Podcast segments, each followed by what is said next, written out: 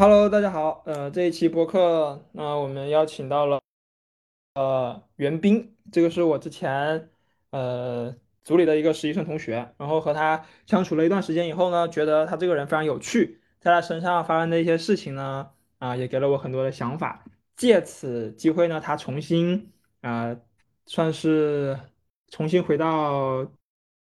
字节跳动。呃，以及他再加上刚好毕业了一个多月的这个时间吧，他自己身上呢也发生很多故事，所以今天呢，我们这个应该说这一次吧，就是我们这个毕业生访谈系列呢，第一期就袁斌来打头阵，嗯、后面还会涉及到他的一些未来的一些个人规划，包括他自己的一些嗯最近在干什么啊，都会聊到，所以我们接下来来听一听啊、这个零零后的故事。我们先请袁斌呢做一个自我介绍。嗯，好的好的，谢谢 PZ 哥哥。嗯，我来自那个华侨大学，是一个厦门的一个双非的一本。然后我的专业呢，大一读的是机械设计制造、及其自动化，大二转专业到那个软件工程。然后我的关于公司的话，我的实习和正式都是在字节跳动。然后说一下我的个人兴趣爱好吧。嗯，其实我觉得不能算是呃兴趣爱好，只能说是消遣无聊时光时候会做的事。然后我比较喜欢玩那个 MOBA 游戏，也就是打打王者荣耀，还有英雄联盟。英雄联盟的话，我是从初中就开始玩了，不过大学以后慢慢就玩的少了，因为朋友们都慢慢的退坑了，不玩这个游戏，然后生活节奏也不太一样，然后就很少玩这个。然后第二个还有就是吃一些好吃的，虽然说是吃好吃的，但是其实也没有要求太高，就是火锅啊这种烧烤啊一些工业半成品对我来说就挺不错的。然后还有爱好就是呃听歌，就是几乎在任何场景下我都会听歌，呃，比如说写作业、写代码，啊、或者说自己写一些总结文档的时候，我都会呃听一些合适的歌，然后这已经成为的一种习惯了。然后也因为这个的话，我想学习一些音乐相关的，比如说弹钢琴和唱歌。然后还有一个嗯比较奇怪的爱好，就是我挺喜欢研究人类的，就是跟别人聊天，看一下别人关于不同一些时事呃事件的看法。然后以及日常的一些离群的思索，就是观察周围的人的反应和他们做的事情，我觉得还蛮好玩的。然后呃，我都做过一些什么好玩的事。其实我没做过什么特别呃，就是好玩的事，因为 PJ 可能做了一些呃呃个人的打卡软件啊，什么各种各样的 app。我自己的话，其实是呃有比较少的一些项目的开发经验。嗯，主要呃来说，我觉得可能会有几点原因。其呃，第一点的话，是因为我是转专业过来的嘛。大一的话，我其实没有接触过计算机相关的知识。大二转专业之后，我又需要去补修很多大一的课程，所以在整个大二的时光，我都是在到处的去补课啊，这种呃匆匆的去度过。然后大三的话，呃，课程其实也比较多。大三上学期，啊、因为我们学校是就是基本把课都压在大三以及大三之前的呃学期上，大三下呃以及大四就是基本上完全没有课程。然后大三下学期的时候，我就在准备算法以及面试相关的计算机网络还有操作系统的知识。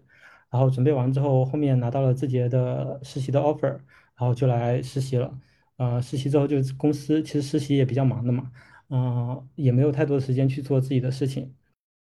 然后这是第一点原因，因呃时间上呃可能不太允许。第二点原原因的话，就是我找不到非要去做什么的意义，就是我可能觉得这个可以做，但是也没有非要去做。然后最后一点原因就是我个人也比较懒，嗯、我的个人介绍大概就是这么些了。哦，嗯，你怎么说那么多？然后怎么 我想插一滴嘴都这么难没事，我，我我有记了几个问题啊，就是嗯你嗯，你之前说你是从机械什么？我靠，你那专业名字好长，你再说一对，遍。这个是不是挺酷的？这名字，机械设造，呃，机械设计制造及其自动化。具体是学什么的呢？大概就是一些机电相关的嘛。嗯，这个专业虽然叫有一个自动化嘛，我当时是因为它有带一个自动化才选的，呃，但是其实就是可以把它看成为机械工程。你呃大一的学的课程就是呃研究一些什么工图啊什么的，就是一些零件的它的尺寸啊什么的三三视图啊，正正视过去应该怎么画，俯视过去应该怎么画，侧视又是怎么画，然后一些螺丝什么的那个间距啊什么之类的。然后让你去设置一些机械的元件啊之类的。那你那你喜欢自己做这些事情吗？嗯完全不喜欢。我连就是一我是不喜欢设计这个，就是去画那些很繁琐的那些图，要按照一些步骤，因因为那个图一开始还还不是用那个电脑画的，他一开始要求你用用那个呃，相当于是要自己要去削那个 B 二的铅笔去画。B 二还是 B 一的，反正就是自己得去削铅笔画，然后画的图纸呢又特别的大，然后那个图其实因为我自己其实立体的那个感觉不太好，所以那个工图的那个建模我也有点问题，所以这个我其实强行强嗯行纸笔建模吗？嗯对我其实就是大一的作业很多都是抄 抄别人的，因为我根本不知道怎么画。大一也啊就是那个因为工呃机械设计制造的话，它工图其实是比较核心的，但是这门课我就是学的是前大一来说应该是最烂的一门课。哦就是哦，除了这门课之外，其他课我都学，呃，通识课我学的都还可以。啊，你你说你当初选这个专业是因为带了自动化，对，我你的这应该是我第三个专业，就是我选这个学校的第三个专业。啊，我以为是你转了嗯三个专业，我靠，嗯，没有，呃，你是志愿的第三个志愿。啊，那你当时选自动化，你觉得这就自自自动化给你的一个刻板印象是什么样的呢？啊，我理我理解的自动化，就是当时以我高中高中的呃毕业的理解，就是那种做那种很酷的那种机器人，可能可以有点像那种，呃，我幻想的是像那种，嗯，呃，那种工业上的机器人，比如说可以自动识别那个，呃，快递在哪里，就是实现快递分发的嘛，这其实也是一种智能的机器人。不过现在好像有研发出来吗？好嗯，像京东有，是不是？有了嗯，对，我当初以为是机械工程，呃，机械设计自动机器自动化是做这件事的。啊，所以你当初后来转专业到软件工程，是因为这个原因吗？嗯，对，因为我其实呃第一个志愿和第二个志愿都是学的计算机相关嘛，第一个好像是计算机科学技术，第二个就是软件工程，然后后面的话就是相当于是呃什么初心来的，重拾初心。啊，哎，那你为什么对计算机这么感兴趣呢？嗯，因为很喜欢打游戏啊，就是呃做一些网络上呃，就是打，嗯、跟计算机的缘分，我觉得是从小学开始吧。小学其实我就有电脑了，算是比较早的一批。然后那时候就开始呃玩那种网页版的游戏，就四三九九的那种。嗯，然后其实玩多了之后，啊、后面开始转到那种腾讯游戏嘛，呃，做一些 Q 飞车啊，还有啊、CF 之类的，嗯一样的耶，嗯，我发现好像都是，一样的。就是就是玩多了之后，你就会想啊，我什么时候也能做一个类似的东西呢？然后这些就是在你当时，就因为我呃家里人其实没有接触计算机这个行业嘛，你从就是呃怎么说一种感性上的想法，就是呃这些好像都是计算机相关的，虽然这个可能是计算机中的一个小的类别，叫游戏游戏分类，我也不知道这样描述准准不准确。那那那那那你小时候有沉迷打游戏、沉迷开网吧这种事情吗？嗯，因为家里有电脑，我都是在家里的电脑玩的，就是没有去网吧，但是很沉迷玩游戏。那你那你爹爹妈妈不干你，天天沉迷游戏嗯，确实，小时候成绩也很差，就是 一天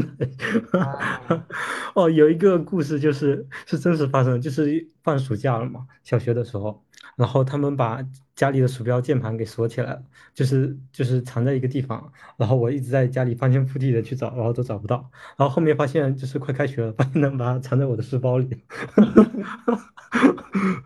真的一个暑假没有找到。那说到游戏的话，我本来后面想问，你就先把这个问题先抛出来。就是我们之前我们学校有个老师，他可能年龄年龄年龄比较大，然后也是因为老师的原因，可能对游戏有一定的偏见。他曾经说出了一句话，就是游戏都是毒瘤。你觉得你对这个怎么看？我觉得，嗯，游戏都是毒瘤这句话有点，我首先就不太喜欢这种直接下定义的话。你一定要，你要去定性一个事情，你首先得给出很多的描述性的那个，呃，怎么说前提吧，是吧？你要是直接抛出来一个这种结论，我肯定是不赞同的。然后其次就是关于这句话的具体的解读吧，我觉得它无非就是出于这几点，呃，出出于几点的原因考虑，可能。呃，一就是，嗯、对于小孩儿子而言，他们可能更多的没有一个自制力去控制自己，呃，玩游戏的一个时间，啊、因为其实人在不同的阶段都有恰当，就是都有嗯，我不知道用“应该”这个词合不合适啊，就是，呃，都有需要做的事吧。嗯、可能对于成年人来说，呃、你需要做的一些可能养活自己，呃，除了除除这个之外，就是你可以呃放任你的自由嘛，做你想做的，呃，不会有太多人来干涉你。当然，除非你的呃原生家庭还有一定的因素之外，呃，对于一个成年人，你是可以相对的选择自己想做的。但是对于一个小孩来说，他的认知是不够全面的，他没有一个能力去呃掌控自己呃的欲望吧，我觉得。然后游嗯戏，嗯呃，游戏在这个层面上，呃，就是按我我猜想，按他的理解，可能就是，呃，给孩子一个，嗯，放纵的空间，就是有点像是以前，以前就是其实这个游戏可以换比换比成之之前的那个什么斗蛐蛐，就是我之前有看过一篇文章，就是，呃，之前说游戏毁了一代孩子，而且现在说游戏毁了一代孩子。就是十年前嘛，说游戏毁了一代孩子，现在说抖音毁了一代孩子，然后再往前可能又是说呃别的呃看电子书呃看那个小说毁了一代孩子，就是不管怎么样呃大人们似乎总有一种呃理由去呃归因，就是把他们的呃就是怎么说呢，对于孩子的那个嗯。一种家庭教育，就是因为我觉得游戏其实是一种很好的一个放松手段，也可以就是让小孩子去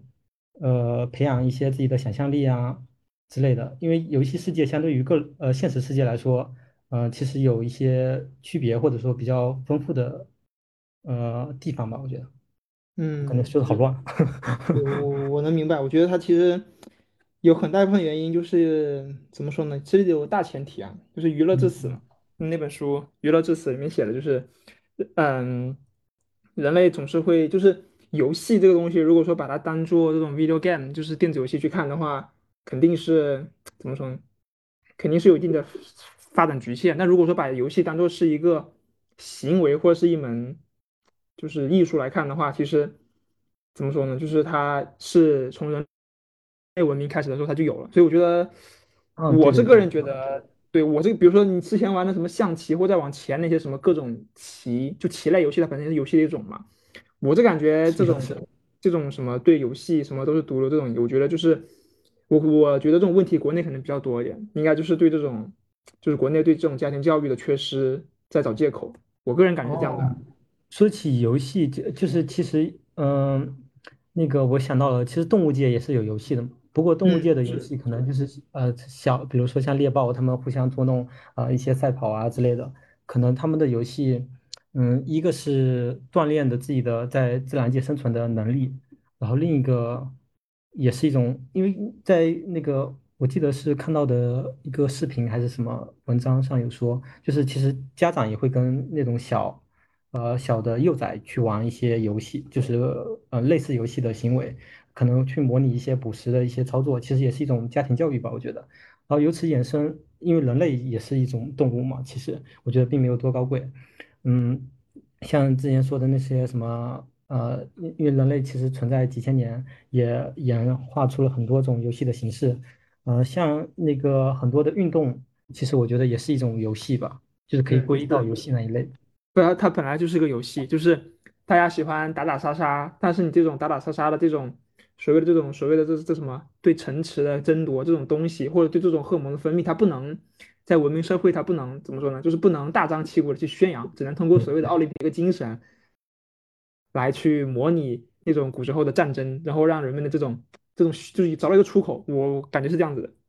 嗯，我觉得也是。嗯，你前面说，等我们再转回去啊。你前面说你写代码或者干别的事情的时候喜欢听歌，嗯那写代码的时候听歌这件事情，它真的有效果吗？就是从你的个人角度去哦看。首先，我哦，先说下我的啊，就是嗯呃，我曾经尝试认为写代码听歌呢是有效果的，但是呢，这个有效果的前提是周围的环境的噪音已经大于这是歌本身了，所以 才可能有效果。那如果说，很安静的话呢，我其实是不会选择听歌了，因为它会进行一个干扰。我怀疑可能这是因为可能是一种白噪音的原因，不知道你的情况怎么样？嗯，因为其实写代码，呃，以我的经验来说，写代码的大多数场景都是在公司里嘛。那公司的那个办公环境真的是，就是真的很吵，就 你周围的同事可能在开会，可能或者在啊呃大声的争执某个观点，或者说可能在闲聊，或者又可能是呃在啊、反正就是各种各样的情况，然后都会在那讲话，就是真的非常吵，非常吵。你要是不听歌，就是呃一直在听他们讲那些废话，你的就根本没有办法集中。这个我觉得是一个很重要的原因。然后还有就是我个人的话，嗯，在嗯、就是呃呃，一个是周围的噪音很多，第二个就是我个人嗯比较习惯听歌，因为呃之前高中上学呃初初高中上下学的时候，那个路途比较远嘛。然后坐公交，其实那也是也是一个相对嘈杂的环境。然后为了去逃离这种嘈杂以及一些，呃，怎么说，呃，那种嘈杂、闷热不安的那种情绪吧，呃，你听歌其实可以，呃，给你带来一种，嗯，因为你听着歌，然后望着窗外，就是那个你坐在公交车上嘛，呃，望着窗外那个不断流去的景色，你其实可以去进入到你的一个想象世界，就是，呃，因为其实你玩游戏或者说什么的话，他们都会带一些 BGM 嘛。我觉得，呃，听歌的话，就是相当于我在畅游自己的世界中的一种 BGM，也是能让我集中精力的一种一种方式。那你一般都听啥？会听摇滚吗？还听什么？听轻音乐吗什？么什么全都听，全都听，所有的类别我都听，所以你并不会对。并不会被因为歌的本身而干扰到，对所以，还是啊，看来还是之前有应该是有这个习惯。嗯，像我就不。行哈，一旦很安静的时候，耳机一戴，我人整个炸掉。因为就是我可能一直在在的环境哦，就算在家里的话，其实有客人也是来也呃有客人来我家参观的，就是反正我呃从小到大比较少的有呃自己的空间，嗯，周围的环境一般都是比较嘈杂的，所以就是有这么一个大前提下，呃，是我会比较喜欢听歌，在任何场景下，嗯，OK。然后你刚刚说，因为我没有，我再回到你刚刚转专业的事情啊，因为我没有转过专业啊，嗯所以你觉得，就你当时转专业的时候，我猜应该也是按照我之前的理解的啊、了解的话，应该能够转专业成功的，应该在本专业上的年成绩应该排前几吧？是不是？嗯，差不多对，所以你觉得 就是转专业之前已经是年级前几了，然后嗯。才能去转，你觉得这种方式是一个好的，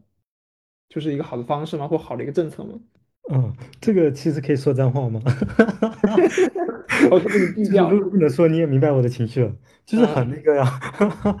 呃，我其实后面几年还有关注我们学校的转专业的政策，啊、就嗯是我有我了解到去呃今年转专业政策进一步的收严了，就是啊、你首先得是你专业的前几名，其次你的呃那个专业流出流入得有名额才行。比如说，呃呃，近两年你想转到想从我之前那个机电学院来转到现在的这个计算机学院，已经是越来越难。就是呃前两年可能还有一些名额，在我那年的话，呃我们转了十几个人，呃大概有总共应该可能会有三十个人从不同的学院转到计算机学院进来，啊、他们可能去软件工程，也可能去计算机科学技术、人工智能什么的。啊、然后后面几年转入的名额越来越少了，加起来可能呃，可去年可能不到十个，然后今年的话，一个都不让你转入计算机学院了。然后其他的呃一些专业，比如说土木工程，或者说是建筑物，呃，还有可能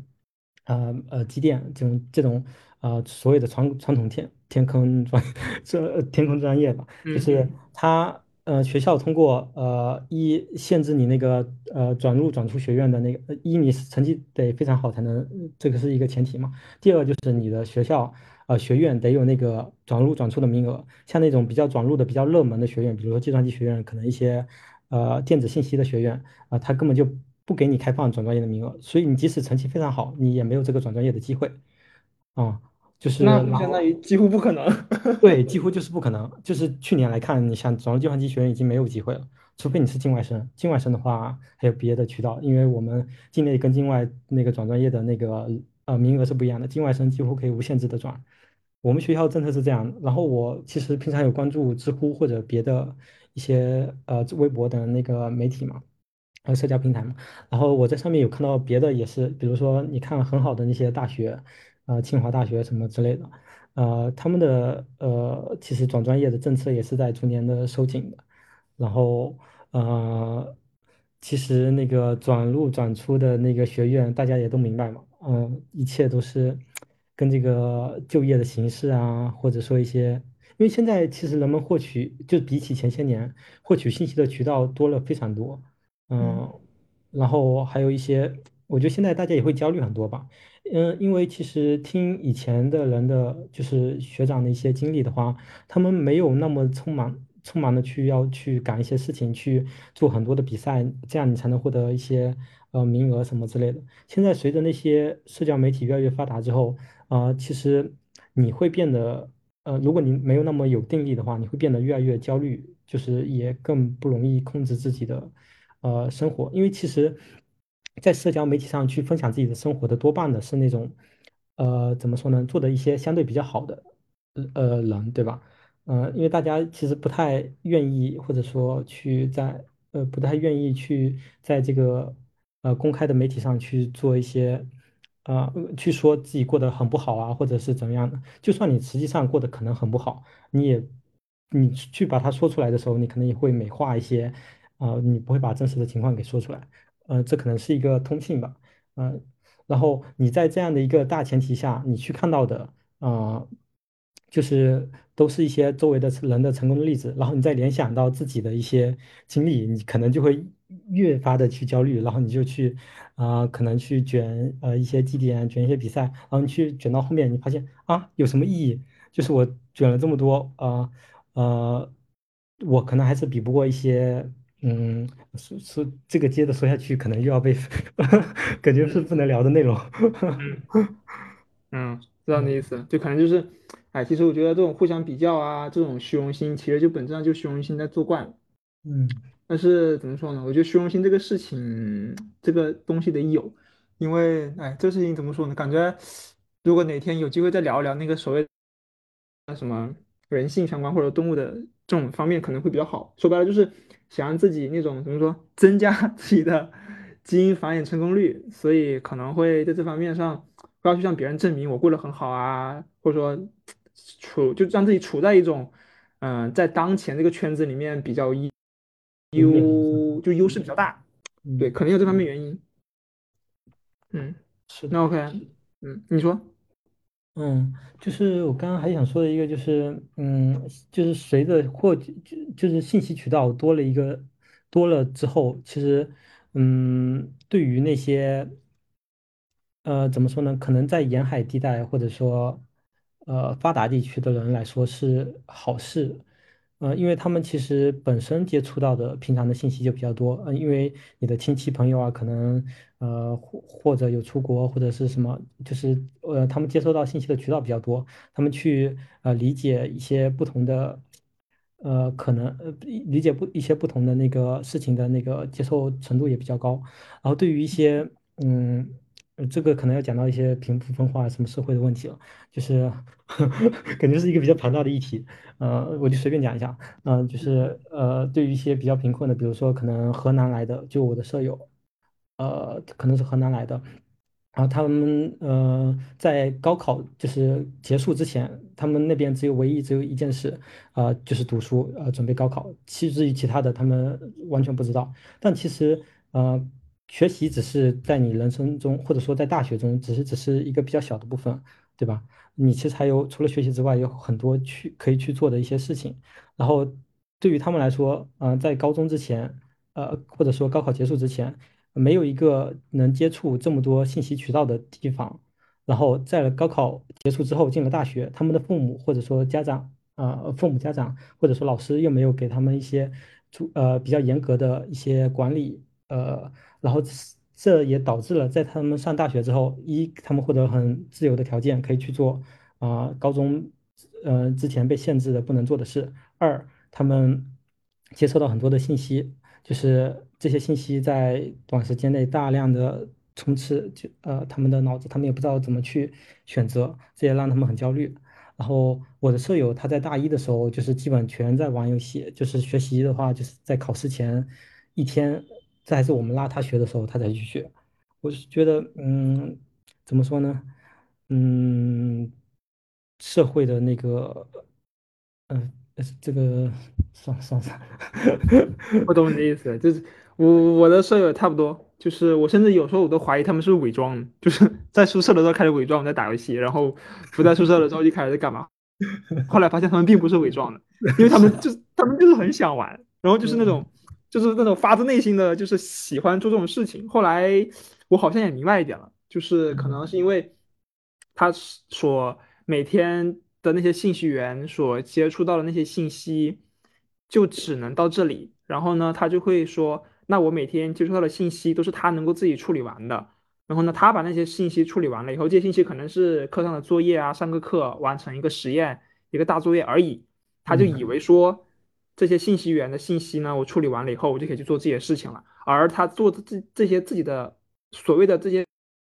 自己的事情了之后，又是通过这些信息源去反哺出来的。他可能就是说，哎，那我只需要把这些事情做完后，我去做我的自己，我去做我自己的事情的时候，做我的，比如说我去打把游戏啊，然后呢就是刷刷直播呀。当时我直播还挺火的，那个时候他们就认，为说这是一种对完成就是处理完这些信息。奖励是吧？选的一个奖励，对，他就会有这种，他就形成正反馈了。他就每次处理完这些信息源，他就开始就会做这些事情来告诉他说，哦，我信息完，我我这些信息源处理完了，我要 ending 一下。但实际上，其实对于一个正常有自我学习能力的人，或者有自我探索能力的人，我觉得他这个模式，他们一开始就不太，就是不太对，对，只能说不太嗯，对，不能说他们错。是的。嗯，嗯，然后其实就是你如果前面去很放纵的去过一段日子的话，你在后面的时间，你其实去很难去弥补。嗯，比如说，如果你在大一的时候挂了几科，你在后面其实随，因为大一学的相对来说都是一些通用的基础的呃课程，你在后面课程难度加大啊，我觉得这也是导致最近延毕人数越来越多的原因之一啊。啊，你们就是。原你们学校延毕很人很多吗？嗯，有在变多吧，就是随着呃年限的增长，一八届、一九届这样子。嗯，这问题还挺严重的，延毕这个事情影影影响非常重，这个真的。对呀，就是他们后面，呃，算了，这个就嗯不聊了，也是别人自己的生活。嗯，那行啊，那就聊回你自己的生活呗。那你在学嗯校的时候都大概做了什么有意思的事情？比如说，你可以分，如果事情比较多的话，你可以分几块儿。嗯。嗯，首先说一下那个比赛相关的事情吧。嗯，刚才说到我的经历嘛，因为我是大一后面才读的计算机的，呃，才读的那个软件工程。然后比赛的话，说一些计算机相关的比赛吧。然后，呃，其实我大三下学期就来字节实习了嘛。然后，嗯，那个就是大二又都在那个补课，就是补大一呃之前转专业呃需要补的那些课程。然后我参加的计算机的那个时间呃计算机比赛的时间也不是很多，然后但我确实也是参加了几次比赛的。首先可以分享是那个分享什么好玩的？没，其实没什么好玩儿的，就是第一个是那个算法相关的比赛嘛，是那个 PTA，就是不知道你听说过没有？人生是啥。就是一个浙江大学的一个，呃，有点像那个 LeetCode 的一个呃做题的在线在线判题平台吧。他自己他们自己打到 Z 吗？对对对，自己打的 OJ，啊他们复研究生复试也用的那个，就是啊分几级的那种考试嘛，相当相当相当于是。嗯，然后一个浙大的算法比赛，但是我其实我自己的那个算法能力啊，还有我的智商也就一般，要不然我也不会考到华侨大学了。哇，开始开始卷了。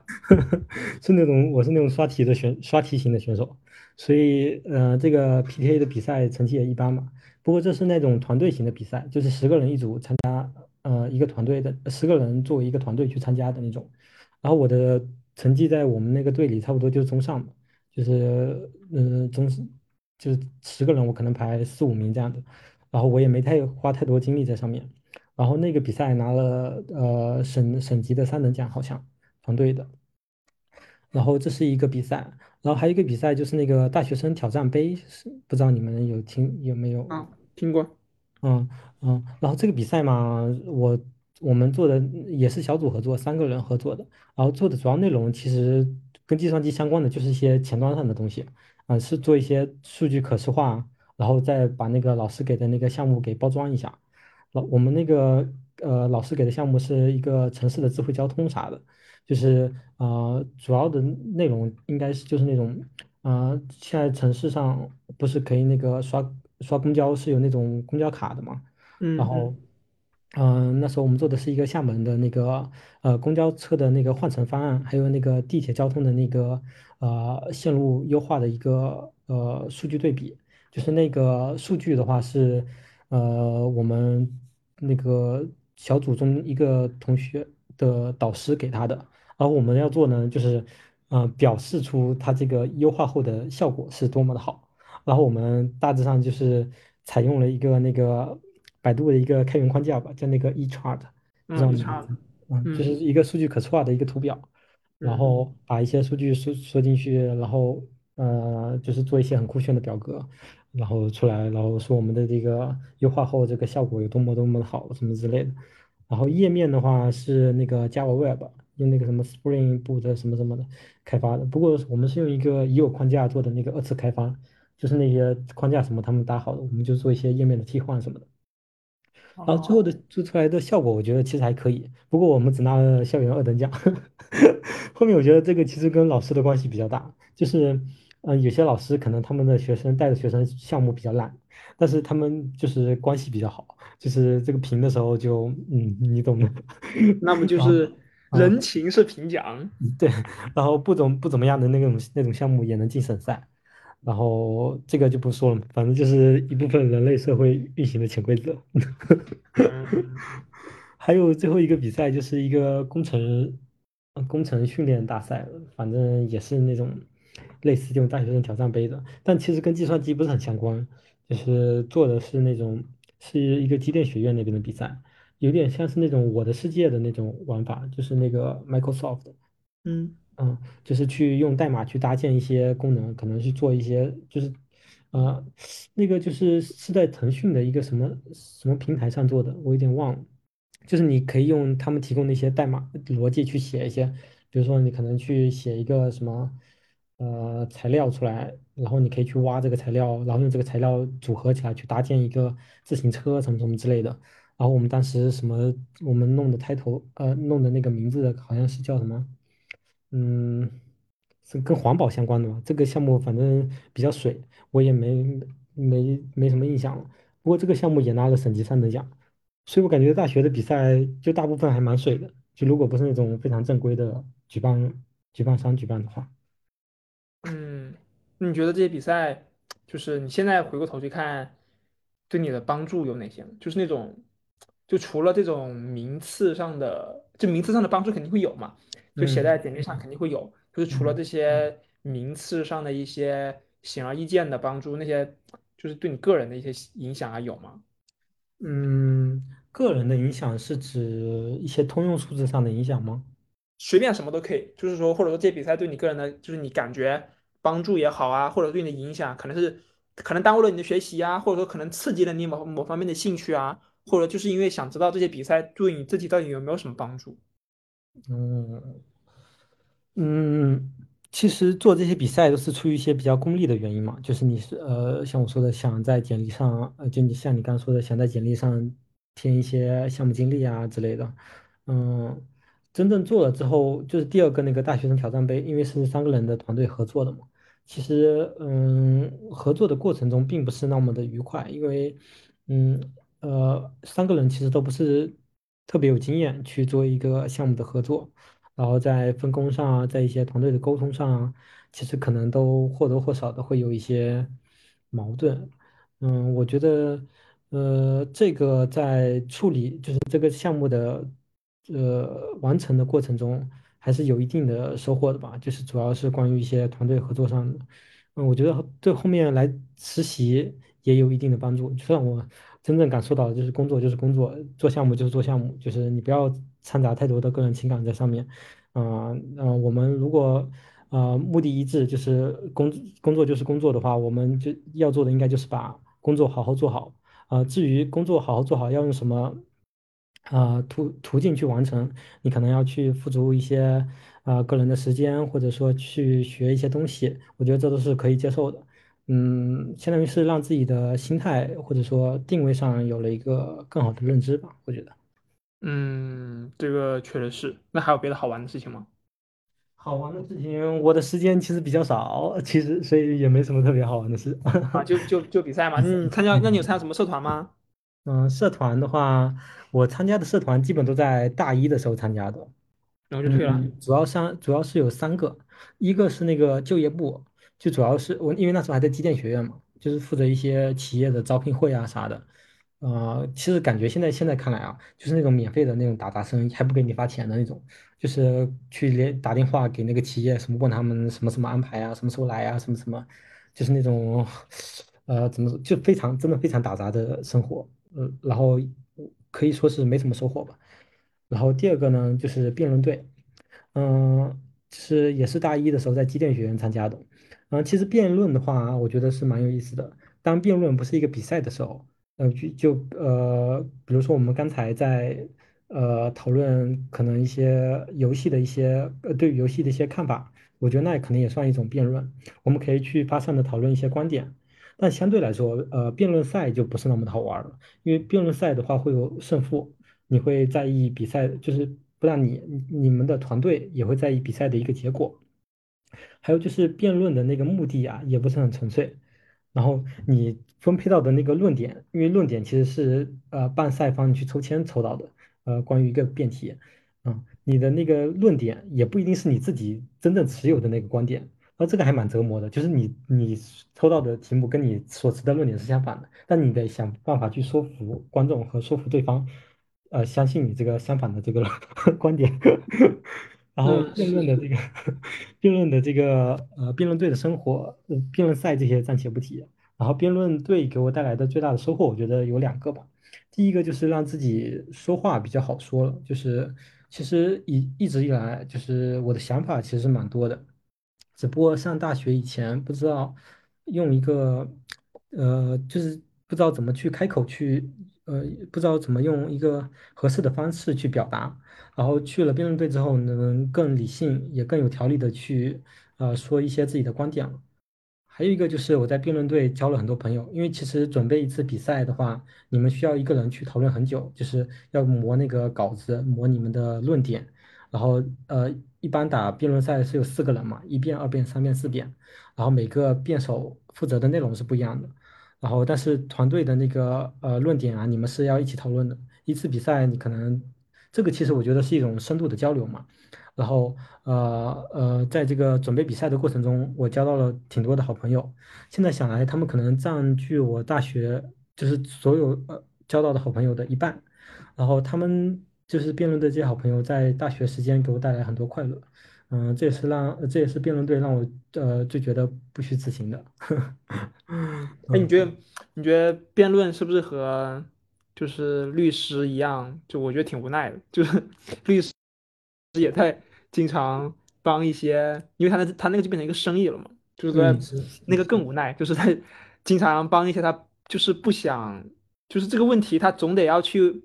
就是违反他自己价值观的一些利益方去做辩，就相当于为他们辩护，也挺奇怪的哈。嗯，是的，是的。嗯，不过这个就跟我之前那个项目上说的，工作就是工作。嗯，是，嗯这个确实是。嗯，还有那那那那就下，嗯，你说你还有吗？还有一个，我不是说三个吗，其实还有一个，啊，你说你说你说你说 还有一个是那个我大学还当了一班级的那个心理保健员，不知道你们大学有？什么什么？你再说一遍，什心么？理心理保健员，是心理委员吗？啊，对对对，心理委员 啊，你说，虽然这个心理委员吧，对我对班级也没什么贡献，但我觉得这个还让我自己是个人收获到了蛮多东西的，就是因为我们那边的心理保健员他会有那个培训，心理培训，啊，他会邀请一些那个心理辅导师来做讲座，然后这其实让我学到了一些心理学相关的知识，就是他可能会让你教你更懂得去，嗯、用理性的方式去思考一些事情。然后也更懂得呃去跟别人如何去跟别人相处，去把自己摆放在一个合适的位置上，然后如何去更恰当的去处理自己呃跟自己的情绪，然后我觉得就是担任这个呃心理保健员对我个人还是蛮有收获的。嗯，你嗯，当多久？是四年吗？没有就一年，因为后面我转专业走了嘛。啊，还是个心理大师。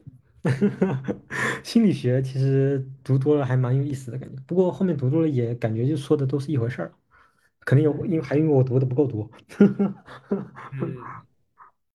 ，OK，那下一个环节呗。嗯，下一个环节，我看一下，下一个是分享一下，就是嗯，对你不一定是上学的时候啊，可能是你前前应该算二十二年，对嗯你改变最大的那个一一呃，对你改变最大的一个人和一件事。嗯。最大的一个人和一件事啊，嗯，说是一个人的话，其实我觉得，嗯，在我人生二十二年吧，有有两个人吧，应该可以算是，呃。比较深刻的参与了我的改变。但就是虽然说是他们参与，其实他们实际上并没有主观的想为我做什么，就他们主观上可能没有想改变我，啊、只是他们自己就是他们的存在，我跟他们交朋友的过程中，然后我想让我想成为更好的自己。然后呃，或许就是让我想成为更好自己的途中，也让我做了很多的改变。然后我们现在也是很好的朋友。然后有两个人，嗯、在两个不同的时间点上。第一个呢是在初中的时候，嗯，怎么说呢？在初中的时候，我由于一些历史遗留的原因，说起来比较复杂啊。呃，简单的描述一下当时的场景，可能就是，呃，当时的我比较像一个小混混，就是学习成绩也不好，就是也爱打游戏，然后考试也会作弊，然后现在想来，可能也参与了一些校园霸凌的一些事件。你是被欺负的但还是欺负的那一个？我肯定是欺负别人的。哇，你这种人，嗯，呃，参与 校园霸凌的事件啊，嗯，但我要说的那个改变我的人，他很好，这好在什么地方呢？嗯，首先第一点，他的成绩比较好，我们那并不是一个好学校，那好好学校也一般不会有那种混混啊，然后甚至在那个好学校里，我们班也不是一个重点班，就是差学校的平行班，然后现在想来，就是虽然他当时成绩挺好的。但可能在现在想来也不是很好，但是在不好的里面，他也算好的。其实就是呃，他的做事风格很好，他会有呃，他那时候是我们的班长，会有去有责任的去承担一些事情。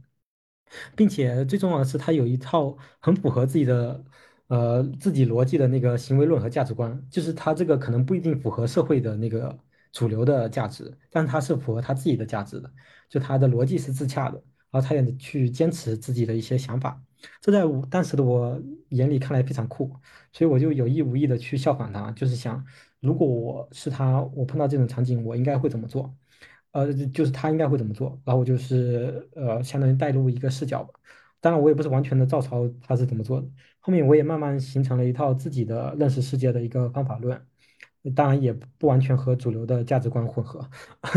符合。嗯、初中毕业之后，就是我已经慢慢的就是变得比较成熟了。然后高中的话，其实也是一个相对平稳的成长的路线。然后第二个人呢，是在我在大学期间认识的。嗯，前期的话，大学其实没有哪一个人对我的影响特别大。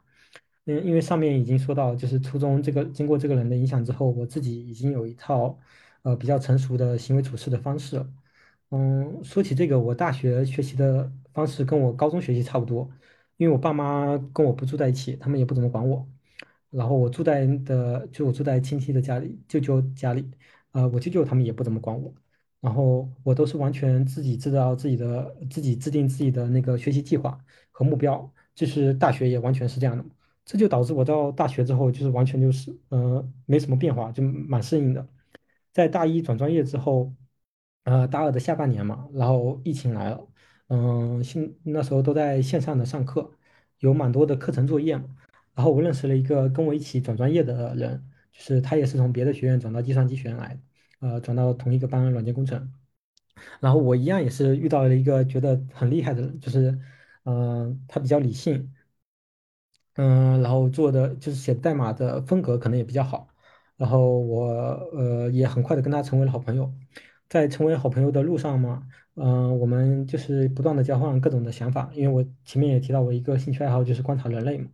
嗯，在交换想法的过程中，我也慢慢的就是更明白我自己应该是一个什么样的人，然后在第二年我的生日的时候，我收到了一封他给我写的信。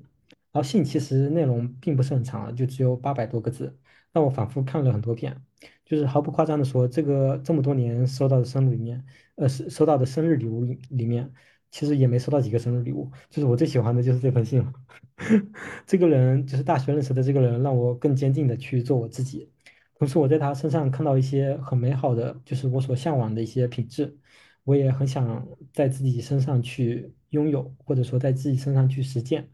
然后，这差不多就是对我来说，呃，给我改变的最大的两个人。有例子吗？就是就是你刚才说前面第一个人那个，就是他嗯自己形成自己的一个就是认识世界方法论，就那大概大概大概是什么东西呢？嗯，大概是什么东西？初中的事其实比较久远了，让我回想一下啊。就可能他，嗯，也会自己不做作业，就是就是就是不做作业嘛，因为当时学生时代不做作业，其实相对来说还蛮那个的，嗯，嗯然后他可能就是很坦然的承认我就是不想做啊，或者这种之类的，就是那种，嗯，我知道呃自己这样做会带来的后果，并且我坦然的去接受去承担，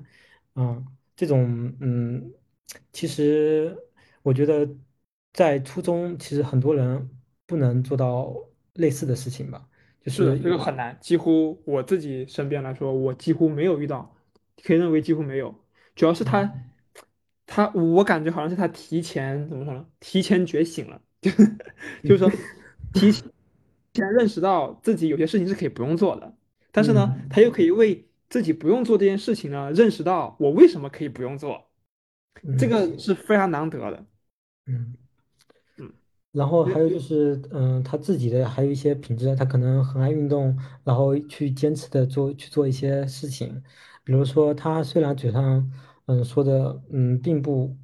呃就是并不喜欢人的一些道德规范的什么制定，但他自己是会去严格的遵守。呃，举个很简单的例子吧，就是可能初中那个时候，那时候才一几年嘛，大家的卫生意识啊什么的也不是很好，呃，然后街上可能也没那么多的垃圾桶什么的，对吧？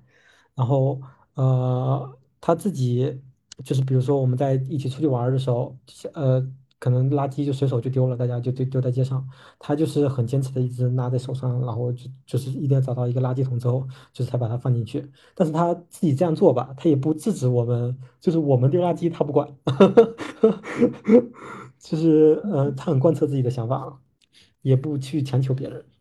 嗯，我觉得这个挺有点像那个叫什么那个隐士的感觉，就是嗯我不干扰别人的想法，但是我自己能按照我自己的规则去做。嗯，是的，是的。嗯，还有吗？是一件事。一件事，嗯，非要选出一件代表事的话，嗯，我觉得可能会选大一刚开学的时候，就是我舍友去，因为刚开学的时候大家都不认识嘛，也没也有一些事是需要班委去做的。然后大一刚开学的时候，呃，我的舍友去怂恿我上去竞选班委，就是竞选那个心理保健员。然后这可能听起来没什么大不了的，是不是？竞选班委嘛。但我认为这其实是一个改变的转折点。就是奠定了我大学后面的走势。嗯，这件事我后面想来可以有很多的解读，因为在高中的时候，我其实有很多想做但是没做的事，比如说我可能想做一呃，因为很喜欢某个老师，我可能在当时啊，我是很想当那个老师的课代表，但是我嗯，一方面我觉得就是顾忌顾忌有很多，就是我觉得当了之后会不会要很忙啊，什么什么做一些。嗯、就是做很多事情啊，这种之类的，顾忌很多，我总能找到不去做的理由。然后那次就是在室友的怂恿怂恿下去竞选之后，我发现很多事情你不做的话，你怎么会知道后面的走向到底是什么样的呢？你怎么知道自己是没有收获的呢？就是后面我不知道从哪里去读来一句很觉得很合适的话，就是想多了都是问题，然后做多了都是答案。是的，就嗯是你做多了之后，你你什么事都明白了。你只是在脑子里空想的话，你永远都是待在原地的。然后不不管是关于人际关系，还是你的工作内容，还是一些自我提升，还是一些锻炼方面的，你都是得去做了之后，你才会有收获。你只是空想的话，总会有很多，就是总是会有不做的理由，因为没有什么是嗯必须要去做的嘛。嗯，是这句话很不错，我记下来了。主题就是这句话了。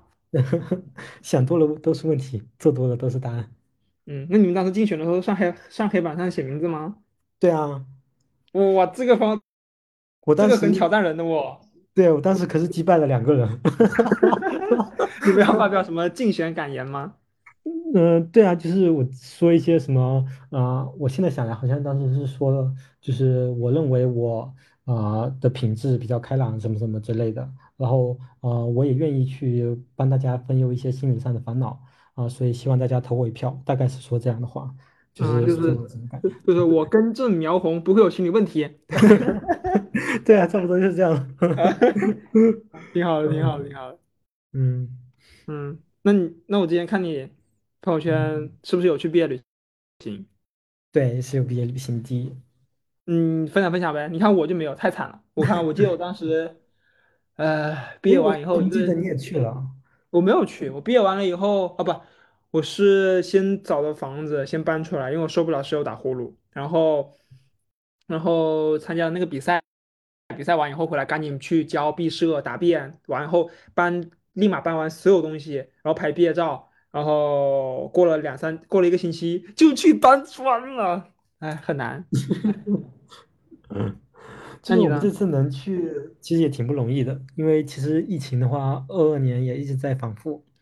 嗯，我毕业旅行的话是跟没有跟大学同学一起，因为一些呃步调不一致的原因。虽然大学有挺多玩得好的朋友，呃步调但是步调不太一致。然后我的毕业旅行是跟初中同学一起去的，然后我们去的是主要是在四川省，去了重庆，然后去了成都，然后去了那个阿坝，就是九寨沟那边。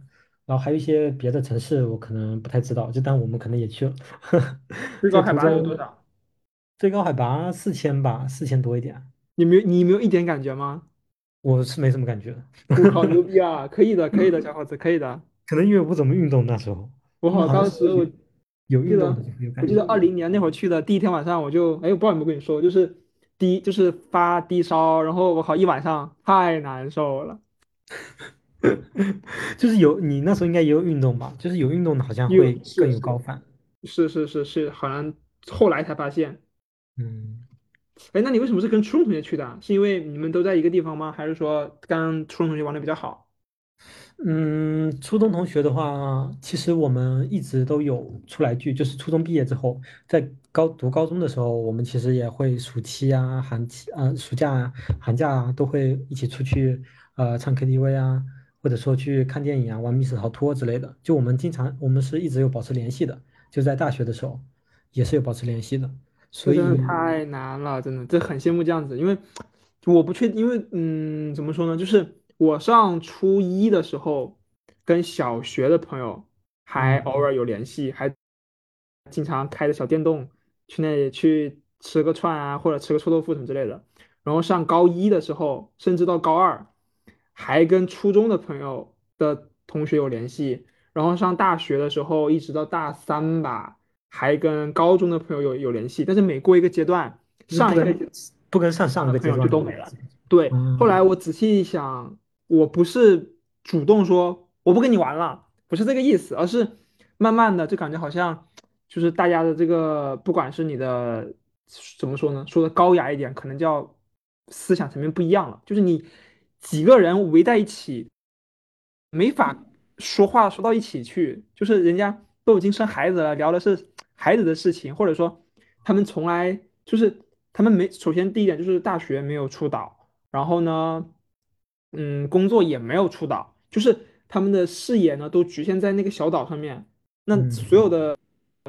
见解啊，或者说经历都是围绕着那个小岛进行的，所以你很难跟他们去聊。比如说，他们根嗯本不可能理解一部电影已经很贵了，为什么还有人还要去看话剧这种事情。就是我也很好嗯。奇，就你你们是不是你们的那些圈子啊，就是跟你的初中同学是不是都比较类似，所以才能玩到一块去。嗯，是的，嗯，因为还有一个就是我们出来玩会有一个，就是经常会有人喊我们出来玩儿就我是一直都是那个被喊的那个嘛，就是会有一个组织者，他会经常去，或者是别人过生日啊，或者是总会有一个场景，就是有一个人会喊那个，我觉得这个会喊的人也很重要，就是他会坚持每年都，啊，就组织者嘛，呃，对，就是就是用那那个什么老北京的话嗯。来说，要组一个局，要考验组局者的能力。对，就是有那个组局者，所以我其实更多的是作为一个参与者。嗯，所以对于我来说，我并没有花太多的精力去维护，只是自然而然的去参与一些聚会，就是慢慢的就熟悉了。因嗯为，嗯、其实说圈子不一样的话，确实圈子可能确实不太一样。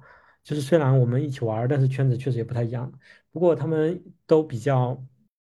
嗯，怎么说呢？有点像我那个，呃，就我说初中那个改变我很多的人一样，就是做自己的，也不管你，就是他们自己也都有比较有自己的想法啊、就是，但他也不会去要求你应该去怎么做。啊、我觉得这也是导致我们能玩在一起的一个原因。就是他不会对你的生活指手画脚的啊、说的可能都是一些呃看法，他他们后面也可能会友善的补一下，只是个人看法啊什么，就是呃就是相当于我们的聊天啊都比较的和善吧，就是虽然你们对一些事可能看法上会有分歧，但是总体上来说也是和善的，就不强求那个什么对方认同你的观点嘛。嗯，感觉我这边问题还挺大的，可能还不是我的问题，就是就是我跟一个人聊天，如果说我一般跟他就聊，可能聊五分钟，我就知道这个人我想不想跟他继续玩下去了，或者继续聊交，继续要不要深交，或者继续聊朋友，就是因为嗯，用五分钟，其实你就能够知道这个人给一个初印象嘛，这个初印象其实就奠定了你到底适不适合，应该你们两个人是不是一个怎么说呢？说的再高雅一点，是不是一个层次的或者一个水平的？就是他考虑的问题，就好像我现在跟那些同事去聊，他们三句不聊孩子、老婆和车子、房子这些事情，那我就很烦。但是就嗯你，嗯，怎么说呢？就是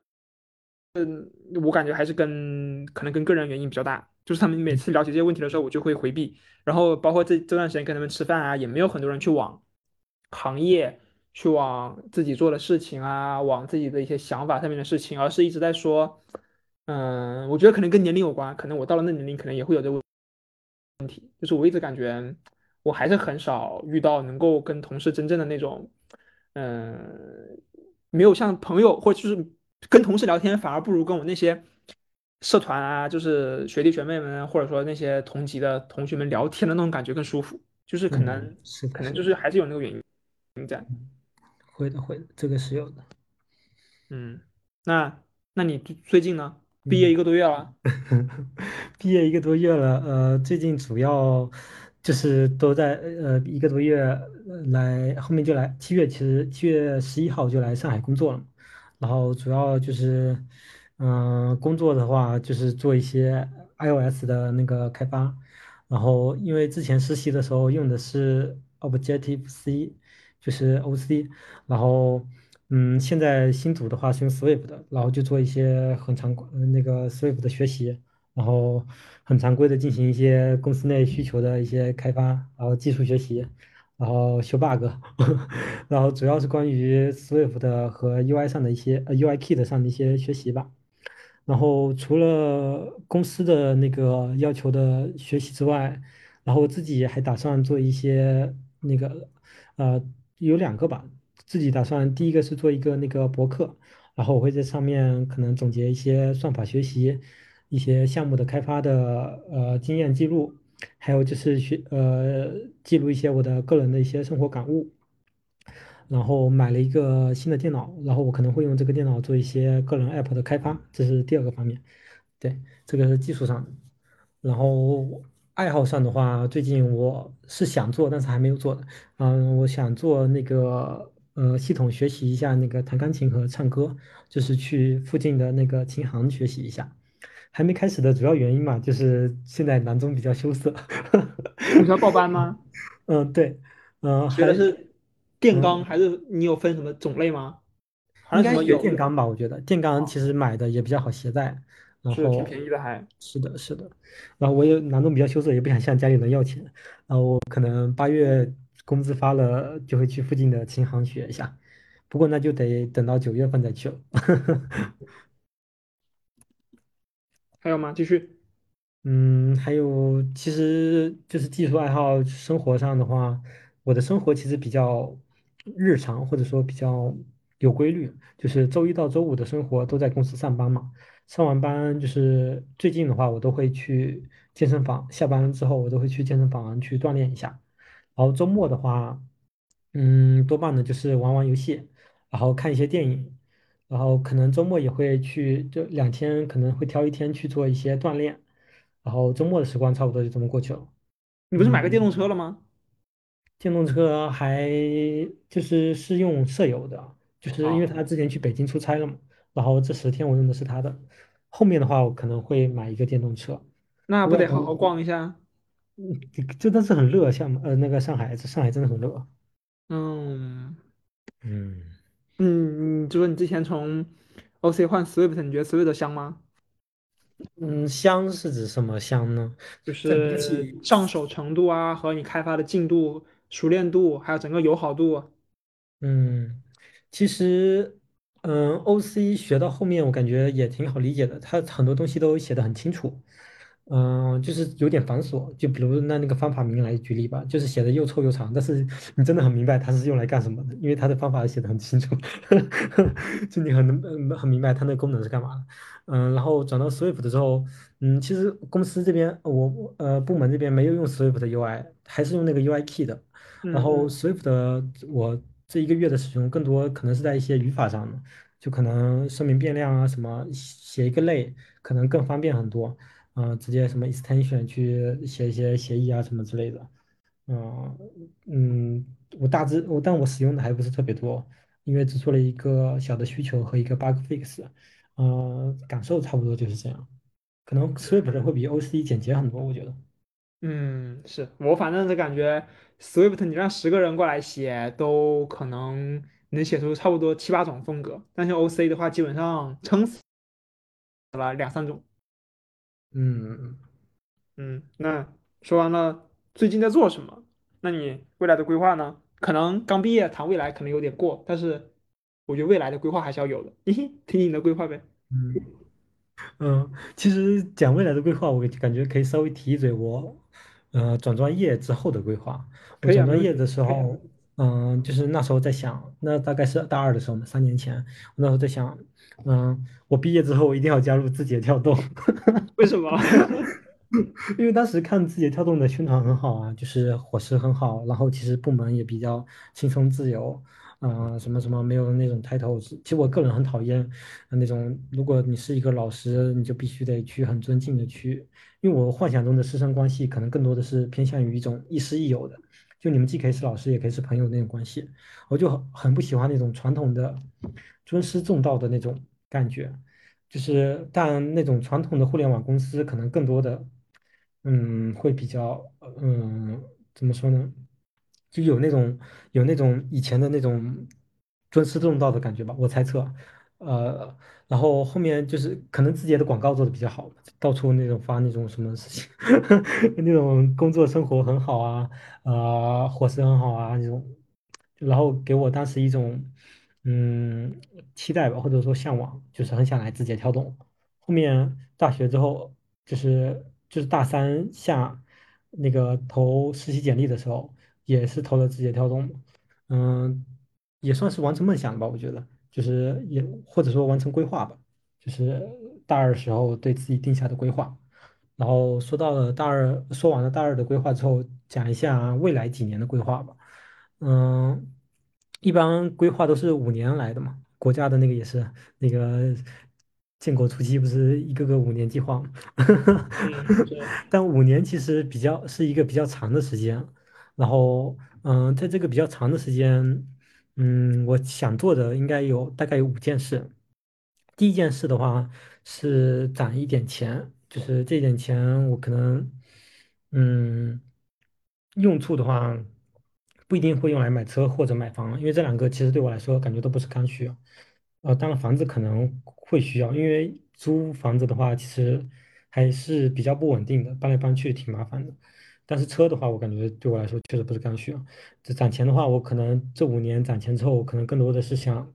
去换一个环境，可能去出国工作之类的，啊，做一个启动资金吧，算是。然后第二件事呢是那个锻炼身体，嗯、想让自己的身体保持在一个比较良好的一个状态，比较良好也让自己比较满意的一个状态吧。然后第三个是啊、呃去做一些真正的自己的，就是真正的属于自己的东西。比如说可能做一些，嗯，博客是一个，呃，上面的内容都是我自己写，经过自己思考之后发布的嘛。然后还有一个可能就是一些个人的 APP，呃，App 吧，这 APP 感觉 有点，爱泡泡。呃，个人真正做一些自己的东西，然后嗯、感觉也像也算是留下一些痕迹吧，算是做一些有意义的事情。然后第四件的话，呃，是学呃一到两门外语，嗯、现在想来应该是指的是日语和英语吧。英语的话，嗯，可能就是这个一未来五年要学的意思，就是要达到一个比较熟练的程度，是啊、起码能做那种日常沟通的这种。英语的话，其实学从大学开始就学了比较久了，一直在背单词。嗯，后面可能过过几年可能会开始日语的学习吧。然后第五个呢，就是关于那个一些个人技能的学习。嗯，现在想来，主要可能分为两个大块，都是比较艺术性相关的，就是一个是画画。嗯，我感觉一直我其实一直觉得那个画画的人很厉害，就是嗯，你可能很快的去粗略几笔就勾勒出一个呃人的模样，或者说勾勒一些很可爱的呃很好看的 icon。嗯，我觉得这个还是一个蛮厉害的技能。然后第二个呢是做一些呃音乐相关的方面，可能是指弹钢琴、唱歌，或者说学一些别的乐器。嗯，未来五年想做的主要的事情大概是这五项。对，嗯，好多呀，你做得完吗？这五个其实也还好吧。就是我第一个攒钱的话，其实你不需要去很努力的做些什么。锻炼身体的话，只要坚，嗯、其实很多都是需要日常坚持哈。嗯，嗯。你说你说你想做一个自己的一个类似于可能某些什么，就是可能做一些 app 呀之类的，现在有初步的想法了吗？嗯，或者我先这么问吧，你想成为独立开发者吗？独立开发者就是靠自己的 app 谋生的那种吗？嗯，应该这么说，就是没有商业目的，要不也就是它不是以那种像，比如说你需要去做一个全新的抖音，去跟抖音竞争这样的一个商业竞争对标。首先是嗯没有这个大前提，嗯其次就是一个人做完，不管什么东西都是一个人，要不然的话就不能叫独立开发者，叫独立团队没问题。然后还有第三个就是这个东西是你自己署署名的，嗯，对你就是那，你说你想你你想成为这样的一个状态吗？感觉这个还是有点极客的，是不是？就是都要自己亲力亲为。就是它这个定义的话，不要求你你是那种呃说你要全部脱产去做，你可以边工作边做，他没有严格到那种嗯说给我离职，现在给我写自己的 app，他不是这样子。嗯，但是这个，嗯，怎么说呢？你是出于什么去做这个呢？自己的个人兴趣爱好吗？是我就是我问你嘛，就是你想嗯成为这样的状态吗？如果不想成为这样的状态，你觉得就是你想，比如我随便举个例子啊，可能你可能明年就开始就可以上线一个自己的 app，就是那嗯你上线自己的 app 的这个这个初衷，这个目的是什么呢？是说有是因为目前的这些产品无法满足你的需求，还是说就是想写一个属于自己的东西来刺激自己的技术成长，还是说就是就是或者是什么都可以？嗯，我觉得更偏向于第一点吧，就是市面上的肯定是无法满足我的需求，然后我肯定是想实现一些自定，呃，应该怎么说呢？呃，实现一些定制化的，或者说我想要的那个 app。嗯、至于嗯第二点，它可其实是在第一点的那个呃实现过程中会去实现的，呃会去完成的。因为你在做一个 app，你肯定嗯、会得到一些技术上的锻炼嘛。嗯、至于是不是非要做一个独立开发者，我其实很少对一个事情有比较多的执念，比如说我可能说一定要考一个好大学这种之类的，我一没有这种执念，一直都没有这种执念。就是或者说呃一定要过上怎样的成功人生，我也没有这样的执念。所以说，嗯、回到那个问题，一定要做一个独立开发者吗？我并不觉得一定要做一个独立开发者，但是我觉得独立去开发一件事情是挺有意思的。但我呃，就是独立开发，呃，一个人去开发一件事情是挺有意思的。我觉得跟别人合作也是一个很有意思的事情，因为其实合作的话，你不仅仅是一个人的埋头苦干嘛，然后你还可以，就是，但我觉得合作的范围不要太大，啊、可能保持在五个人以内，对我来说是比较可接受的，嗯、大于五个人可能对我来说沟通会有一点压力。呵 呵嗯，就是说你后面还是有可能的话，还是呃不会把自己的一些，比如说不会出现那种类似于目前国内的一些独立开发者的生活状态，就是完全依赖自己的产品给自己产生一些被动收入，而把就是相当于是原来是副业变成一个正业，就你不会有这种打算，暂时对吧？嗯，就还是说，现在还是想通过这种上班的方式去获取一部分收入，然后用空余的时间去做一些想做的事情，而不会说，呃，比如说我做一个产品，或者说或者说可能是画画，或者是任何一种方式带来的收入，让自己满足自己的一些收入以后，就辞掉这个工作上班的这件事情。所以主要的，嗯、分歧是在于，嗯，这个这个你在做的事情能不能给你带来足够的收入，以及你是不是在全身心的投入这件事情上嘛？嗯，差不多。嗯，如果这两点都能满足的话，我觉得其实做一个个人开发者也未尝不可啊。因为其实，嗯、你在上班的话，就相当于是公司花了那么多的钱给你，然后让你去做，呃，或者说让你去，就是把你的时间给买下来嘛，让你去做对应的事情。你如果你的被动收入，就是那个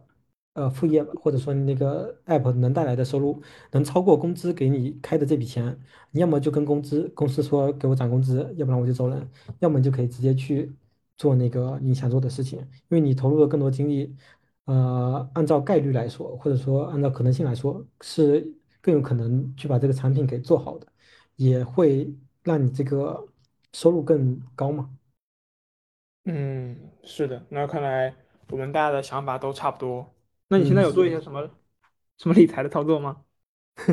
理财的话，其实买了一百多块，买了一百多块基金算不算？赚了多少？嗯，赚了多少？赚了十块钱。就你把十块钱发我了是吗？这你还不得深深感动一下？啊，感动感动感动。理财的话，其实自己没有接触太多金融的知识啊，嗯，我也不太懂一些理财的手段。不过我觉得，嗯，这个也是一个需要学习的吧，因为，嗯，其实你不掌握一定的金融知识的话，嗯，你的财产可能就你可能赚得到钱，但你不一定守得住钱。是的，打江山易，守江山难嘛。是的，是的，所以我觉得这个可能后续还是需要学习一下，就是也不能也不说一定要通过这个赚多少钱吧，我觉得至少不要让钱，嗯，白白的贬值掉吧。就是，嗯，因为钱的话好像是以多少每年多少的速率，就是因为你，是其实很简单的想一下，九零年的钱，九零年的一百块和现在的一百块，他们的购买力其实差了非常多的吧。嗯，通胀好像每年是百分之三或百分之五。嗯，对对对。嗯嗯所以其实理财还是有必要的，但是我现在还没有。嗯，好，那你还有什么要跟大家分享的吗？就你你再分享一点额外想说的，分享一点，嗯或者这样，嗯你不是毕业生嘛？你给一嗯个自己一个建议，给目前在校生，可以是生活上啊、工作上、技术上什么样的都可以，就给一条建议。嗯，只要一条吗？嗯多几条都可以，就看你看你。我觉得，嗯，其实我有两句话想说吧。嗯，第一句话应该就是，嗯，我们的这次的主题就是做多了都是答案，想多了都是问题。这个话其实很好理解。嗯，第二句话呢，就是